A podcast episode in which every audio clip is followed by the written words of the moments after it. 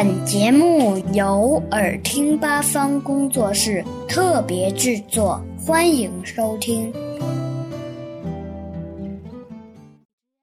为什么植物也会感冒发烧？如果采用精密仪器测量，会发现植物的体温并不是恒定的，它们的体温也经常变化，而且不同部位的体温也不一样。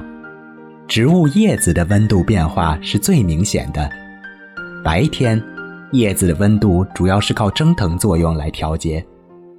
当土壤里含的水分充足时，蒸腾作用较强，叶子的温度降低；而当土壤里的水分不足的时候，叶子便得不到充足的水分。在阳光下，叶片因失水过多而不得不关闭气孔。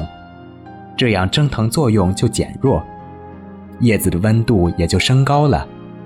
生病的树木和人一样也会发烧，不同的是，病树早晨发烧的温度往往比其他时候高，而人生病时却往往是晚间发烧厉害，清晨容易退烧。树木生病时为什么会发烧呢？原来，树木生病后。树根吸收水分的能力就会下降，整棵树得不到所需要的水分，树温就会相应升高了。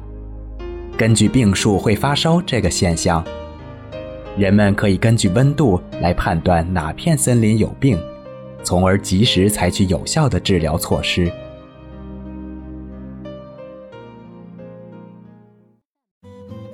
小朋友们。想听更多有趣的故事，请关注微信公众号“耳听八方”，快来听听吧。